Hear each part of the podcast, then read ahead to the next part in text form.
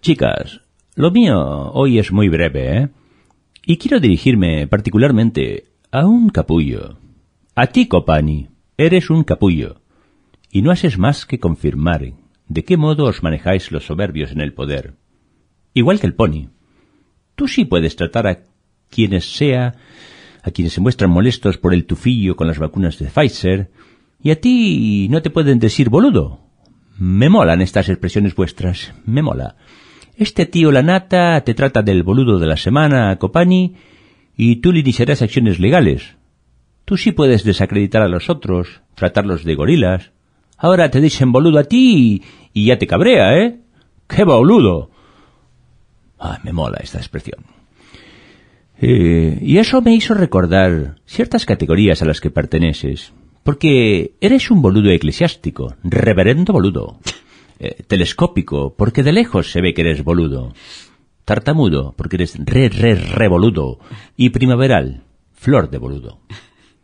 Es que el follón de esta vacuna da que pensar, ¿eh? Ya en julio del año pasado, el presidente Fernández se reunió con las autoridades del Pfizer en el país y sonreía con esa sonrisita irónica de él, como diciendo, en poco tiempo estaremos tapados de vacunas. Y acá además, como un dato extra, la vacuna se ensayaba aquí, ¿eh?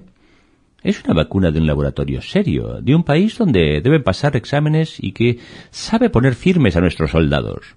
Por eso, la gente que no está afectada por ideología y no necesita que su vacuna sea de un país autocrático, quería ver llegar la solución cuanto antes. Pero capullo, tú no puedes tolerar eso. Vete a cantar cuantas minas que tienes, leches.